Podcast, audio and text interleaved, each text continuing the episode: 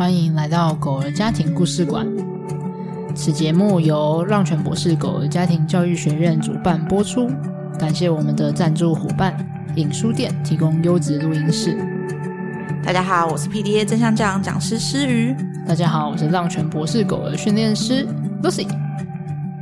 那我们今天呢，来。第一集，我们的狗儿家庭训就是故事馆呢，来邀请一个重量级来宾，就是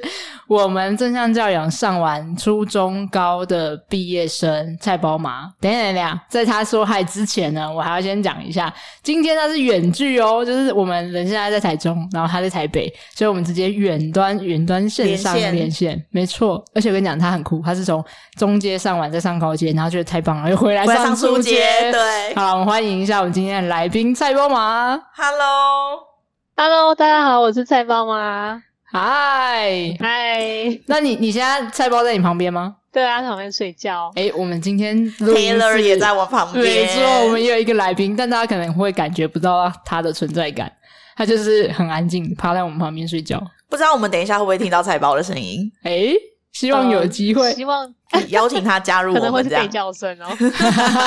可以，可以，可以。好啊，那我们今天想要来，就是想听听看菜包妈可能在学习正向教养，对你来讲跟菜包之间的影响的一些你们的故事上面的转变。所以，首先呢，就来先问一下，就是菜包妈，你觉得上课前啊，有没有什么你觉得在跟菜包互动的过程中，有产生一些生活上面的磨合啊，或是冲突，然后让你觉得诶稍微有点困扰，觉得蛮头痛的部分？有哦，就以前我只要带他出门散步的时候，他只要在路上看到中年以上的男性，在此先跟 中年以上的男性说抱歉，我家狗狗就是会对这一类型的呃对象会非常的警戒，甚至有时候会突然就吠叫。吠叫再更严重一点，他就会直接做出驱赶的动作。虽然说我会牵着，但是他这种，对，然后甚至他会想要直接冲到人家旁边去把人家赶走，哦、就通常有压迫感，就是人家都会吓到。嗯哼哼，那那个就很困扰。那那时候你通常会怎么做？我那个时候一开始我都会把牵绳打很紧，紧到他真的冲不出去了。但后来发现，散步。整个散步过程都很紧，这样子哦。呃，我会看到他会吠的对象出现之后，我就会把牵绳拉很紧。那时候因为我也还蛮紧张的。在你看到的时候，还是他看到的时候？呃，我看到，因为我知道他会这样吠，所以我就会散步就会变得比较、哦。因为你也很紧张，就会提前就对了啦。就他可能狗还没做出什么动作，但是我们因为过往经验，就先把它拉在旁边这样子。对，嗯嗯嗯。那后来嘞？你觉得这个成效如何？我觉得这样很累，后来我就想到，诶，有一种方法好像不错，我想说，不然我就给他用一点好的连接好了。嗯哼，就例如说，我出门就会带零食，哦、我只要看到男性出现的时候，对，我就会拿出零食，然后叫他，你说，诶，菜包来，然后拿个零食在他面前给他看，看看看看看看。等人走过去之后，我再给他吃。他就，就是为了转移他的注意力吗？或者是给他觉得好像，哎，人陌生人出现了，中年男子出现了，就有东西可以吃。对对对，有一个好的连接，蛮多家长会用这种方式。嗯、对，我那时候就是一直用这样的方式，想说这样至少他不会一直专注在那个对象身上。嗯哼，那后来，那你觉得这个方法成效怎么样？对你跟菜包啊，你是长期都用这个方式吗？我用了好一阵子，至少有半年以上吧。Oh. 那时候初期真的很有效诶，我只要出门一定要带零食，然后我只要每一次都做一样的动作，他就不会一直专注在陌生人上面。甚至有时候食物可能走到那特定路段的时候，那时候没有没有对象，但是他每次在那个路段，我都会拿零食给他，就会在那个路段的时候。就直接坐下来等我赏零食，他就知道，他知道他也是就是经验中学习。反正只要到了这个转角，就是有我就有吃的。对，因为这里可能很常遇到就是中年男子这样子。对对。那后来呢？后来还有效吗？哎，那对不起，等一下，我还是想好奇一下。嗯、那菜包妈，你看到就是菜包已经认得在那个转角，然后会自主的发现之后坐下来，嗯、你那时候有什么想法和感觉啊？好奇，我觉得很好笑，就觉得。哦天啊，你也太贪吃了吧！但是也觉得怎么那么聪 明，超聪明，你都知道哪边有好吃，你知道都知道预测了。对，OK，所以你后来就继续执行。那为什么六六个月后要停止啊？其实是因为我觉得每天都要这样子，我会变得很战战兢兢的。我就要必须要先查看有没有陌生人出现，然后那其实陌生人出现之后，我就要明明很紧张，却又要假装没事的叫它。但是其实我觉得狗狗都感受得到，它只是在配合我而已，嗯、所以就会一直觉得我其实也不想要往后它的一辈子，我都都我都用这样的方法去。引导它不要对陌生人吠叫，因为其实真的很累，而且我每天都一定要带零食。哪一天我真的忘记带了，那个成效可能就会下降，甚至它可能就会直接不鸟我，就狂吠陌生人了。哦，你的意思是说，他其实没有真的学会，他就只是因为有食物，所以可以转移注意力。所以，诶，所以你有试过没有带零食的时候，他就完全不理你？有，我呃，我之前是有一段时间是。觉得很成功了，所以我后来就一阵子没带。可是没带了大概两三周之后，一切又打回原形了，就变成就跟原本一模一样了。所以感觉很挫折。就是、嗯、对，我就觉得怎么又回到原点了。而且我刚刚从你的叙述中就发现说，你在准备要出门的时候，你是不是就会很紧张？因为你会很担心自己这个东西没带到，那个东西没带到。而且你在整个散步的过程中，是不是也会很紧绷？因为会想说，不知道什么时候会忽然有一个你意想不到的人出现，然后你就要马上做什么样的反应？对对，会蛮战战兢兢的，就会感觉散步会很紧绷，啊、就会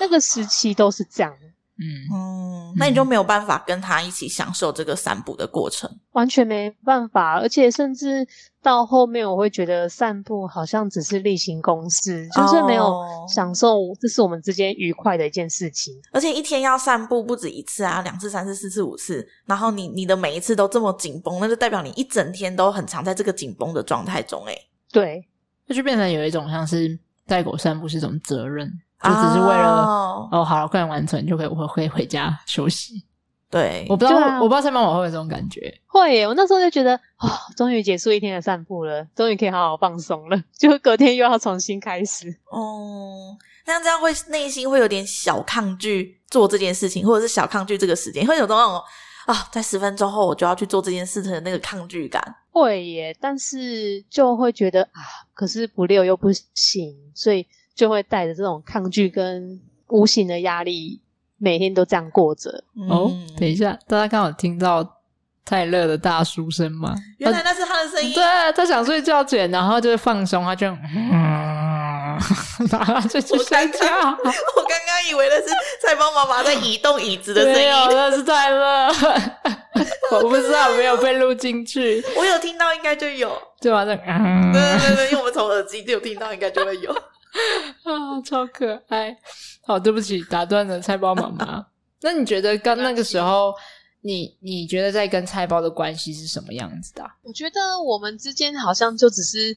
呃每天一起出门散步的一个组合而已，就变成散步只是一个 SOP，不是一件快乐的事情。嗯，没办法从散步中找到我们之间可以享受啊，或者是好好探索的这种氛围。嗯嗯嗯嗯，我对于刚刚蔡邦妈妈说的那个组合，觉得很有感受。诶，就是好像我只是为了完成这件事情而完成这件事情，嗯、所以就是我跟你就这样哦，就是、就是、感觉之间没有连接。对，我跟你是没有一个互动，或者没有一个很好的关系的，哦、或者我跟你不是一个呃，我们两个都很享受的状态的。就是就像刚刚蔡邦妈妈说的，我就是不得不去做这件事情，然后。我就是只有我跟你啊，那就是我跟你哦，好走，那就是完成这件事情啊，就是没有一种哦，我想要跟你一起去，或是很哦，let's go 的那种兴奋感，对对对对，或者是期待跟你一起完成某件事情，因为像是一个哦，这件事情就是要做例行公事，像蔡妈妈说的，对，我跟你就是个嗯组合，就是我们好，我们一起。赶快把这件事情完成，完成对的那种感觉，对，是吗？蔡妈妈，没错，我们两个自己在那边揣摩很久，然后然后蔡妈妈都没有说，这样，我们两个在那边一直点头，对对对，对，就是这样，根本没有去核对。蔡妈妈是真的这样想。那后来呢？你觉得后来你采用了哪样的正向教养方式，在像是散步的时候？后来我会先从比较空旷的地方，就先尽量避开人潮，因为。其实那时候我自己也也太容易紧张了，所以我也没办法好好的放松，所以我就会先从空旷的地方开始练习，然后让他可以，因因为像其实我以前用的牵绳是很短的，所以没有给他足够的空间。后来我用比较长的牵绳，想说就是让他自己去探索。然后遇到路人的话，我就是先一样相信他可以慢慢的观察，甚至我我我也会同理他会可能会害怕陌生人，所以就在他吠叫或者是在他做出任何举动之前，我都不要去影响他，也不要。把牵绳拉紧，就是一样放松的，让让他我去观察，看他会不会有什么举动。嗯，哦，我觉得好，因为蔡宝马是毕业生，他一次讲了很多真相教养的工具，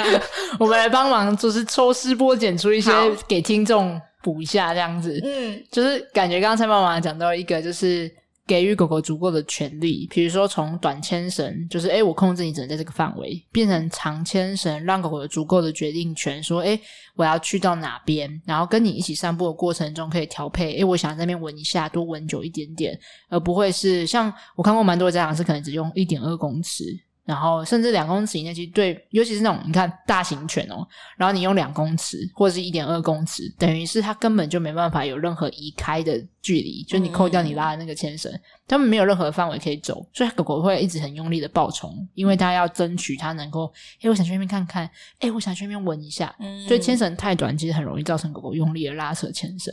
那刚才蔡宝马讲到一个，其中一个蛮重要的方法，就是，诶他把牵绳放长，等于是赋权给狗狗，给他，选择，对，给他有这个权利，说，诶那我们一起散步，你也可以决定在这边停留多久，或者是你想要去左边一下，还是去右边闻一下，他可以有足够的空间去选。就是第一个我听到他有做的这样这样的工具，嗯，然后再来是他还有做的事情是同理狗狗，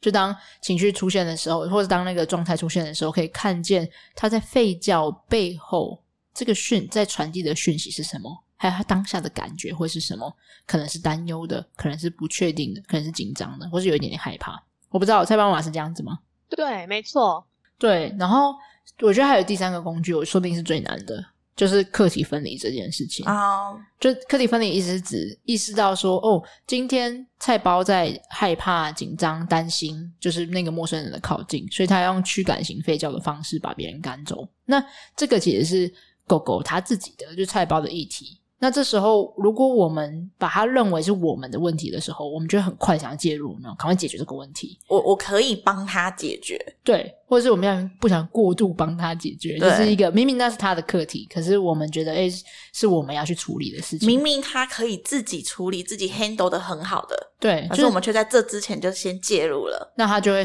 就是损失掉了他可以学习的机会，然后跟他自己决定要用什么方式来回应这个世界，或者是他自己得到那个成就感的机会。对，然后就没有长回自己的能力来。嗯，所以那时候当蔡宝马说：“哎，那我现在不要在他还没做出反应之前，因为他刚刚前面讲说他一开始是。”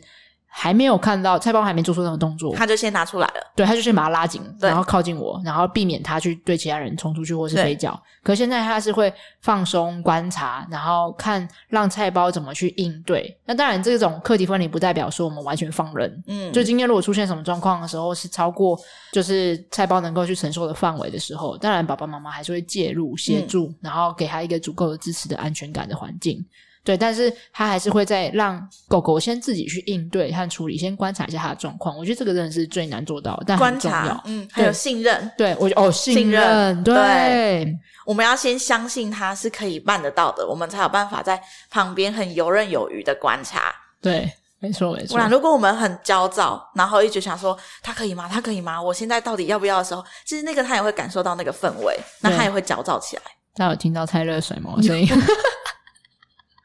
他说：“对，焦躁，我现在来甩一下毛，是舒缓一下情绪，这样子。”他有加入我们的那个，没错。那蔡宝马，你觉得刚才你尝试这些工具，使用正向教养，可能不然你大概用了多久，或是多久之后，你开始感受到一些，就是我不知道成效如何？呃，我想一下，因为我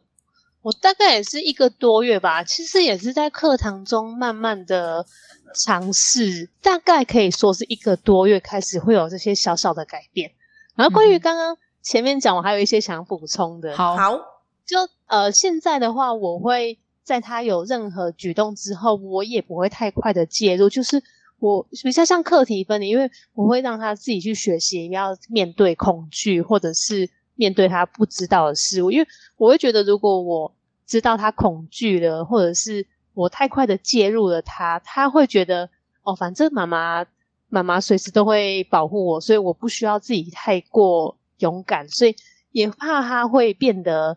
太过依赖妈妈，所以就学不会自己要、哦、呃面对任何未知的事情。嗯、所以我觉得这也是我学习课题分离之后，还有相信他之后带来的一些改变。刚刚菜包妈妈跟我们提到的一个东西叫做课题分离，这很高阶哦。我觉得课题分离真的是一个，果然是菜包妈妈会讲出来的，因为她已经上完了我们全部的课程了。而且其实要做到课题分离，就像菜包妈妈说，让狗狗有机会去学习，其实要奠基于很多的人狗的信任关系啊、安全感啊，已经很扎实，就是狗狗已经先相信。因为这个环境是安全的，嗯，他有需要的时候，它紧张害怕的时候，爸爸妈妈都可以陪在它身边，给它一个很重要的呵护，然后支持。这个时候放手让他去练习的时候，才有办法让狗狗长出学习的能力。对，信任狗狗，反而你给他权利了，反而他会的事情是会长出能力来。那当如果我们没有去。呃，我们可能过度开太快的介入，或者是帮狗狗做它本来可以自己练习做的事情的时候，等于是剥夺了它学习的权利，然后就会变得很依赖，就是所思所想所感所做的一切都要先，诶，妈妈你觉得如何？对对对，我觉得就是这样。对，我我我有一件很很好奇的事情，就是我从刚刚我们的谈话的过程中，然后发现说，你以以往的方式，就像刚刚 Lucy 说的，在狗狗还没有反应之前，我们就先把它拉紧，然后或者是在特定的时候，对，在特定是给零食，然后转移注意力。可是现在你却可以在它都还没有做什么时候，我们就先观察他，甚至是他开始有行动的时候，我们还是先看他想要做什么。这个是一个很巨大的改变呢、欸，我相信。哦我相信这不是一一触可及的的事情，那是而且我觉得对人的情绪掌控能力应该要很强，不然我觉得要能够做到赋权跟能够相信狗狗，并不是一个好，我今天就相信你啊，然后就相信了，就是 对我上一秒就还好，然后下一秒就又马上完全的相信，怎么可能啊？就是你还是很紧张啊，就是你还是很担心说哇，那狗对人家叫，那别人怎么想？然后或者是会不会有什么跟后续的一些。会不会开咬啊，或者是会不会冲突啊？那个人会不会来打狗啊？就可能还是会很多担忧会发生。所以我很想要知道他妈妈是怎么从这个地方，然后慢慢转变成现在新的的这个方式。我觉得也是从日常生活中小小的事情开始练习起。嗯，因为像其实我的另一半他也会一直跟我说，不用太过紧张，要试着相信菜包，其实相信他本来就不会有太多，就是相信他不会有攻击的行为，或者是。他其实只是废而已，因为就其实我知道他只是会怕会吠叫，他说他真的不会攻击，但其实也是我不敢相信他。就像以前的我，我会觉得他可能会吠啊，别人会怕，然后我就会很在意别人怎么看我，还有怎么看菜包。但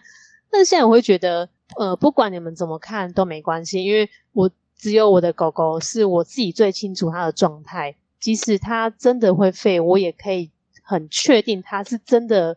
不会有攻击的行为，又或者说，我可以很肯定，如果他有什么举动的话，是我可以承担的范围之内，我就不会太过担心。嗯，我觉得那个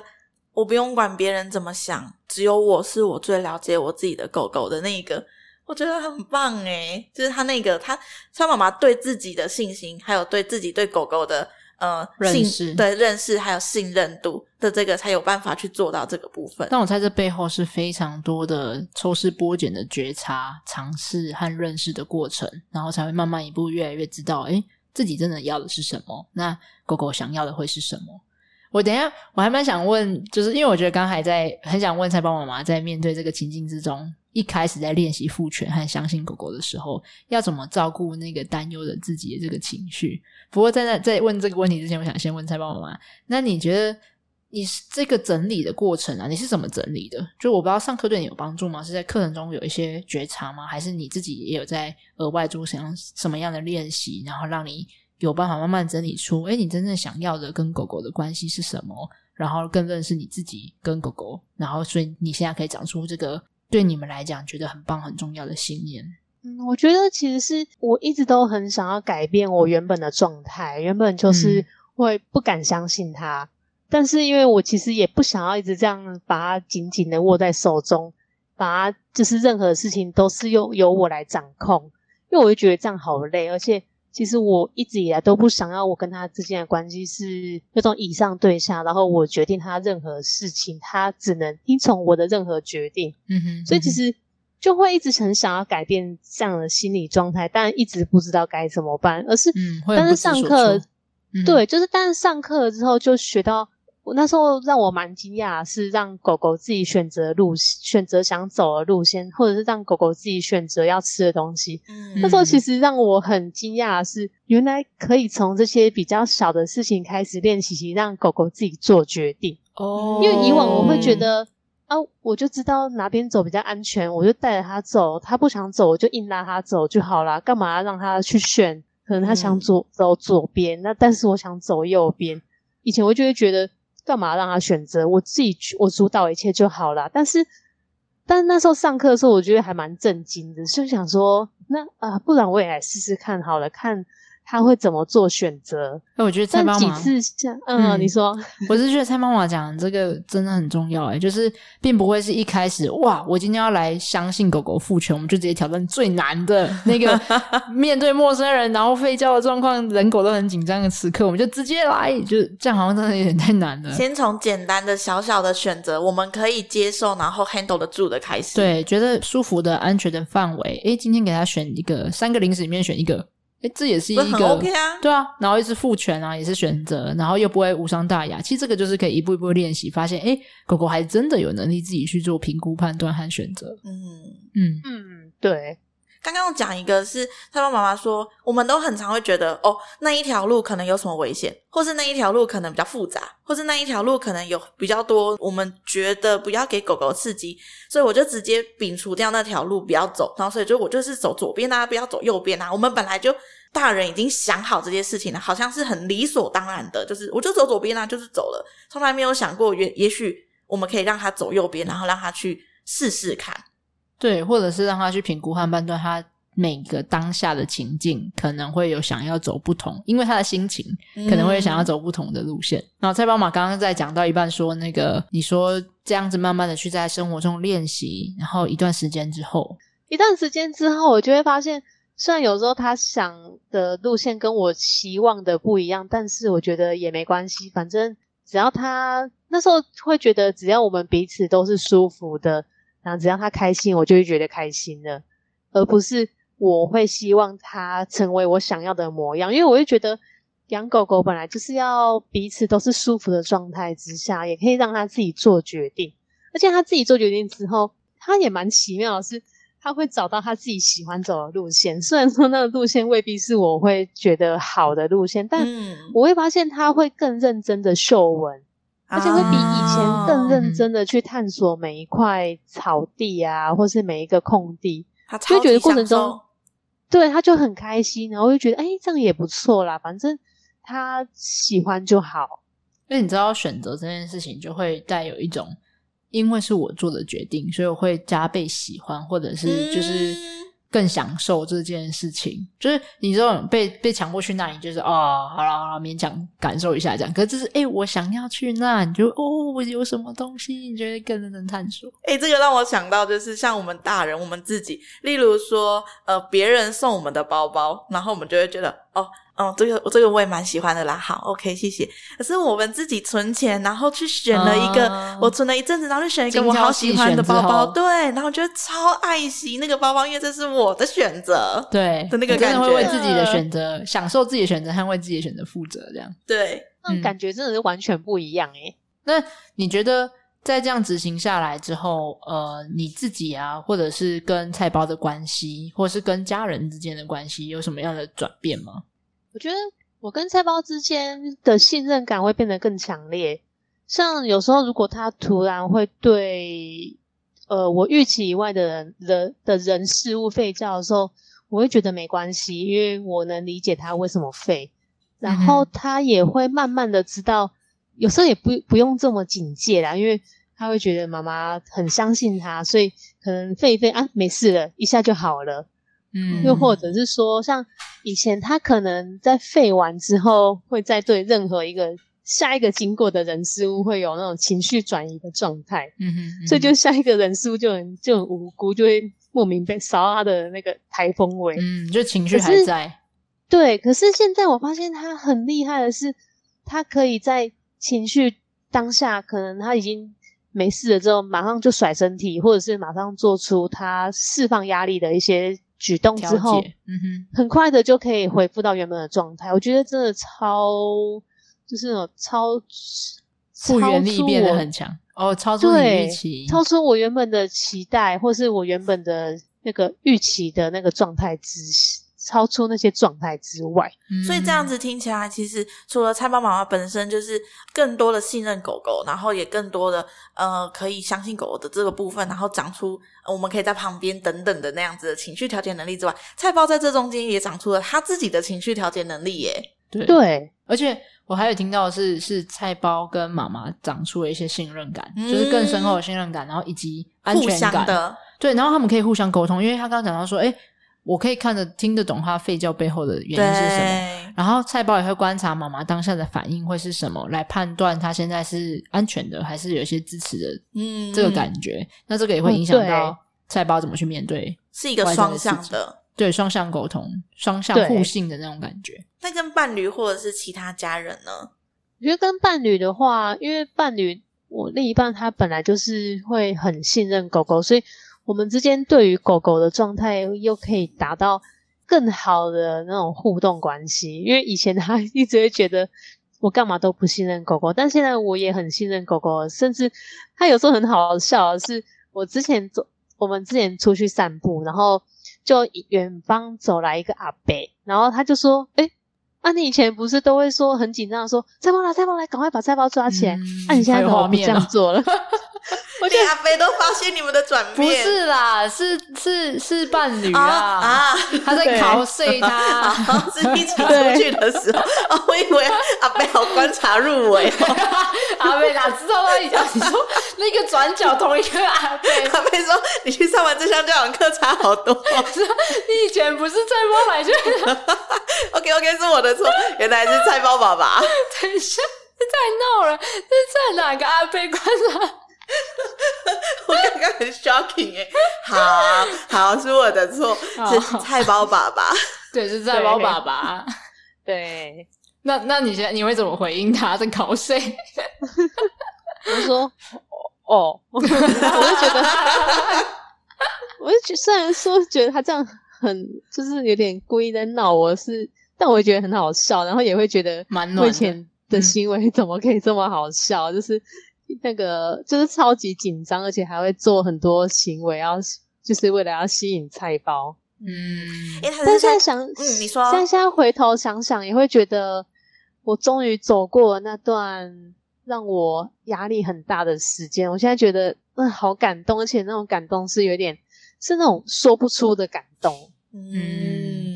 你是说像有一种你在这个历程中，因为我相信这个历程一定很不容易。就是你在寻找摸索的过程中，然后还要慢慢的一步一步的重建你跟狗狗的信心、信任感。就是你相信它是有能力做到的，然后它真的做到了，然后你们又能够有效沟通，就是一种心有灵犀的感觉。就是你你懂它，它懂你，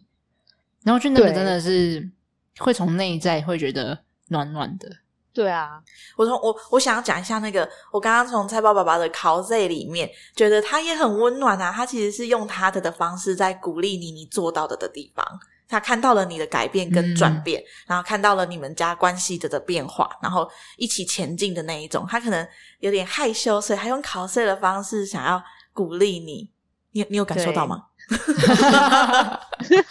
菜包爸爸的浪漫，对对对对对，没有，我们其实要提醒一下菜包嘛，就是有可能哪一天他就来听这一集 podcast，要多说一下，我一定要邀请他听的，对对对，要顾一下顾一下。那可以问一下菜包妈，你觉得在上这样这样的课程，对你来讲还有什么样的一些学习与收获吗？我觉得收获是，我觉得我现在会更轻松的看待每一个挑战，像以前的话，我会觉得。每出现一个困难与挑战的时候，我会觉得压力爆大，而且会觉得哦，很挫折，怎么、嗯、怎么又有新的状况啊？不是才前阵子才解决一个状态，就永远解不完啊杂的那种感觉。对，嗯，但我现在反而觉得，就是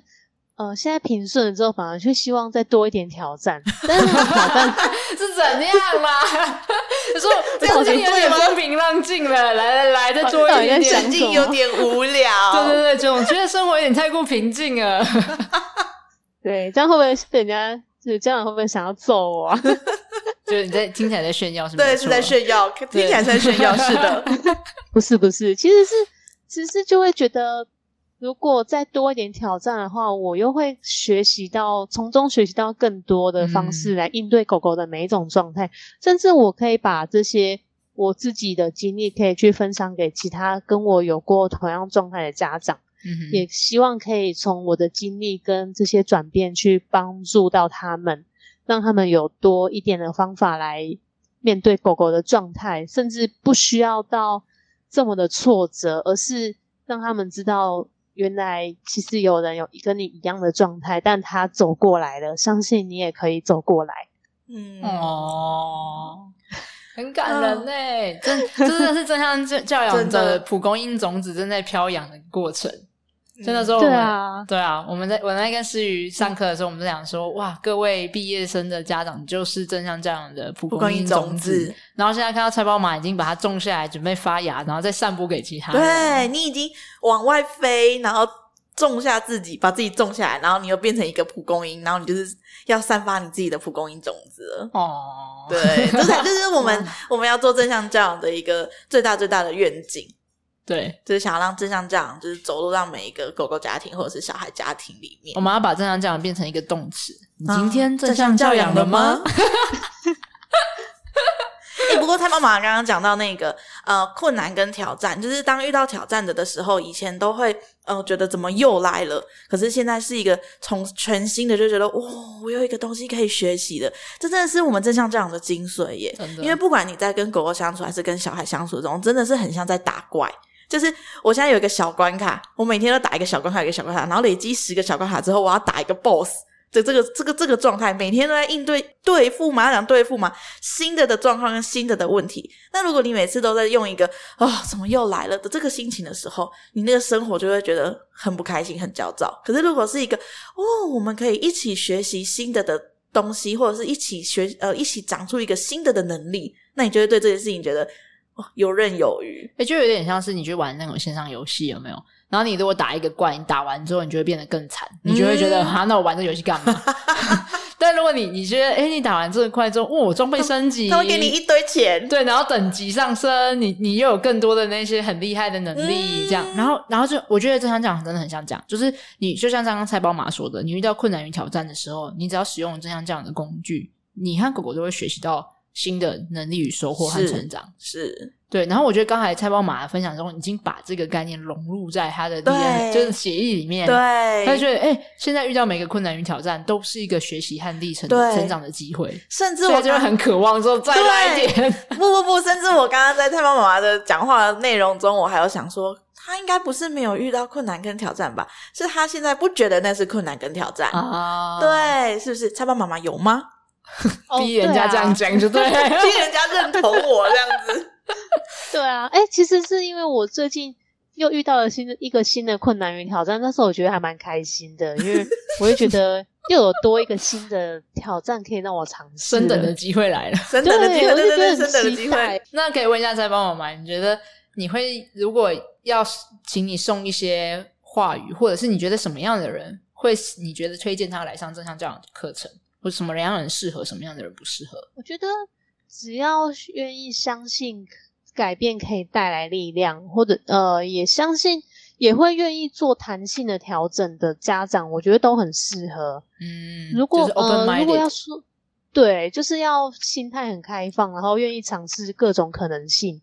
嗯，愿意相信不不只是一种方法可以带来改变，而是可以透过很多不同的方法，或者是很多不同的尝试带来的这些改变，这些。有这样的想法，家长我觉得都很适合。嗯，哎、欸，真的是，我觉得这样讲的一个其中很大的魅力就是它多元性、可能性超多，工具很多，然后他要愿意愿、嗯、意改变跟愿意尝试的的话，哦，我觉得这很重要。嗯，就是如果你今天是来找一个可能你本来就已经知道的答案，嗯、然后你是就告诉我说我要继续做这个方式，这样那可能就会有一点辛苦。或者是他觉得这个东西一定只有一种解法，你把那个解法给我就对了，那他可能也会觉得啊，单一答案，对，有没有什么正解？对，我们这里没有，我们有一百个解，我们有一百个解，但不一定对每个人都是。某某一个对这个人是正的，某一个人对这个是正的，我们要对，或者是在这个时期，A A 选项对我来讲很棒，然后过了一半年之后，我想要 B 和 C 选项，就完全、嗯、就是有很多的弹性调整，非常的有机。而且就是你会很游刃有余嘛，就是一个哦，这个方法没效是不是？没关系，换下一个，或者它不会没效，它只是诶不适合我，我觉得做起来有点卡卡的，不太顺，或是觉得，或是只是不适合这个现这个这个环境或这个现在这个 moment。对对，然后想说好，那没关系，我还有九十九个啊，不止啊，甚至更多，就我们大概有三四百个 不同的工具可以试，这样子。对，是多啊，我再补充一下，好啊，我觉得也很适合那种不想要把。不想要跟狗狗之间一直是上对下的关系，或者是那种用权力位阶的关系的家长，哦、我觉得很就是呃，正向教养带来就是我跟狗狗之间可以是很平等、很互相尊重、包容的关系，而不是说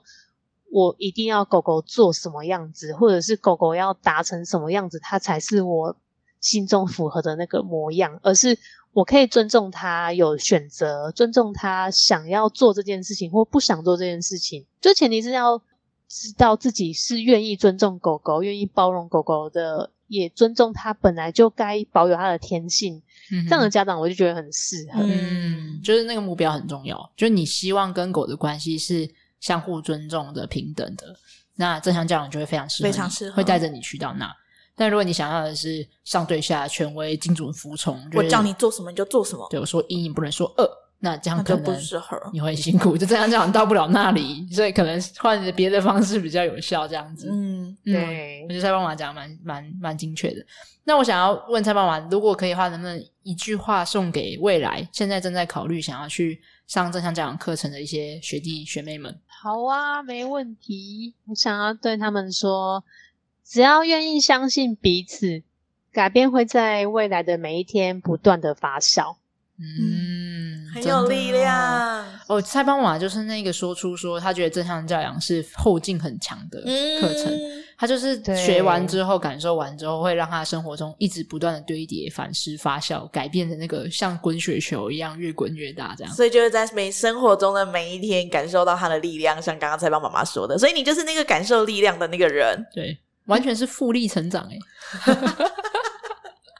好，感谢今天菜包妈妈带给我们的很棒的，就是跟菜包之间互动的故事。他也分享到他之前在面对陌生人的时候，本来会很紧张的，先把狗狗缩短牵绳拉回身边，或用零食转移注意力。但上完正向教养之后，开始学习到可以赋权，相信他，让他有机会长出自己的能力，做到课题分离，照顾自己的情绪，也让菜包学会了情绪调节的能力。我觉得真是蛮了不起的地方。所以真的很感谢蔡宝马的再次分享。那也欢迎大家，如果有想要像蔡宝马说的，追求的是人狗相互尊重的，一起平等的生活的。那欢迎可以一起来正向教养的系列课程、体验式课程。我们初中高很多活动、很多课程可以让你来一起练功，一起来看我们的庐山真面目吗？没错，除了声音以外，可以看到我们本人这样子。如果有想要更了解，就是体验式课程是什么，或者是我们为什么要做这件事情，也可以去听听看我们的那个第零集。没错，或者我们还有很多其他系列的单元。嗯，是。好，今天再次感谢菜包妈分享你这些宝贵的经验，还有你跟菜包很可爱的真实的生命故事。也要谢谢坐在旁边的菜包，可是他今天没有加入我们诶。对，还有对他今天很很冷静。对，还有在这个跟我们一起的 Taylor，对，发出很多奇怪的声音，想要刷存在感这样子。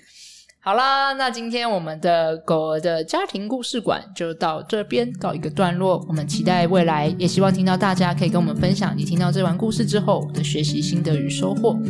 那我们之后就下次见喽，拜拜，大家拜拜，拜拜。